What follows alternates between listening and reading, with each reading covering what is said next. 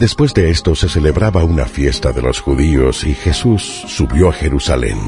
Hay en Jerusalén, junto a la puerta de las ovejas, una piscina llamada en hebreo Betzata, que tiene cinco pórticos. En ellos yacía una muchedumbre de enfermos, ciegos, cojos y paralíticos.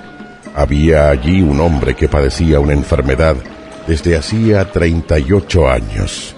Jesús al verlo tendido y sabiendo que llevaba ya mucho tiempo, le dijo, ¿Quieres curarte? El enfermo le respondió, Señor, no tengo a nadie que me meta en la piscina cuando se mueve el agua. Mientras voy, baja otro antes que yo. Le dijo Jesús, Levántate, toma tu camilla y ponte a andar. Y al punto aquel hombre quedó sano. Tomó su camilla y echó a andar. Aquel día era sábado. Entonces le dijeron los judíos al que había sido curado. Es sábado y no te es lícito llevar la camilla.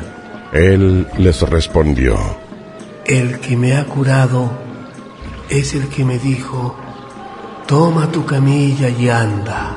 Le interrogaron, ¿Quién es el hombre que te dijo, toma tu camilla y anda?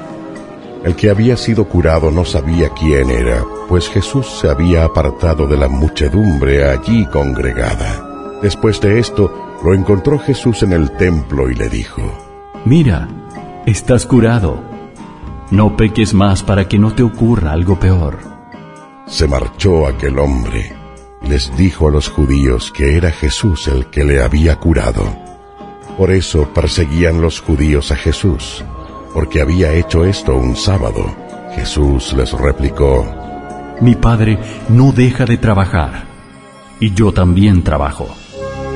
Por esto los judíos con más ahínco intentaban matarle, porque no sólo quebrantaba el sábado, sino que también llamaba a Dios Padre suyo, haciéndose igual a Dios.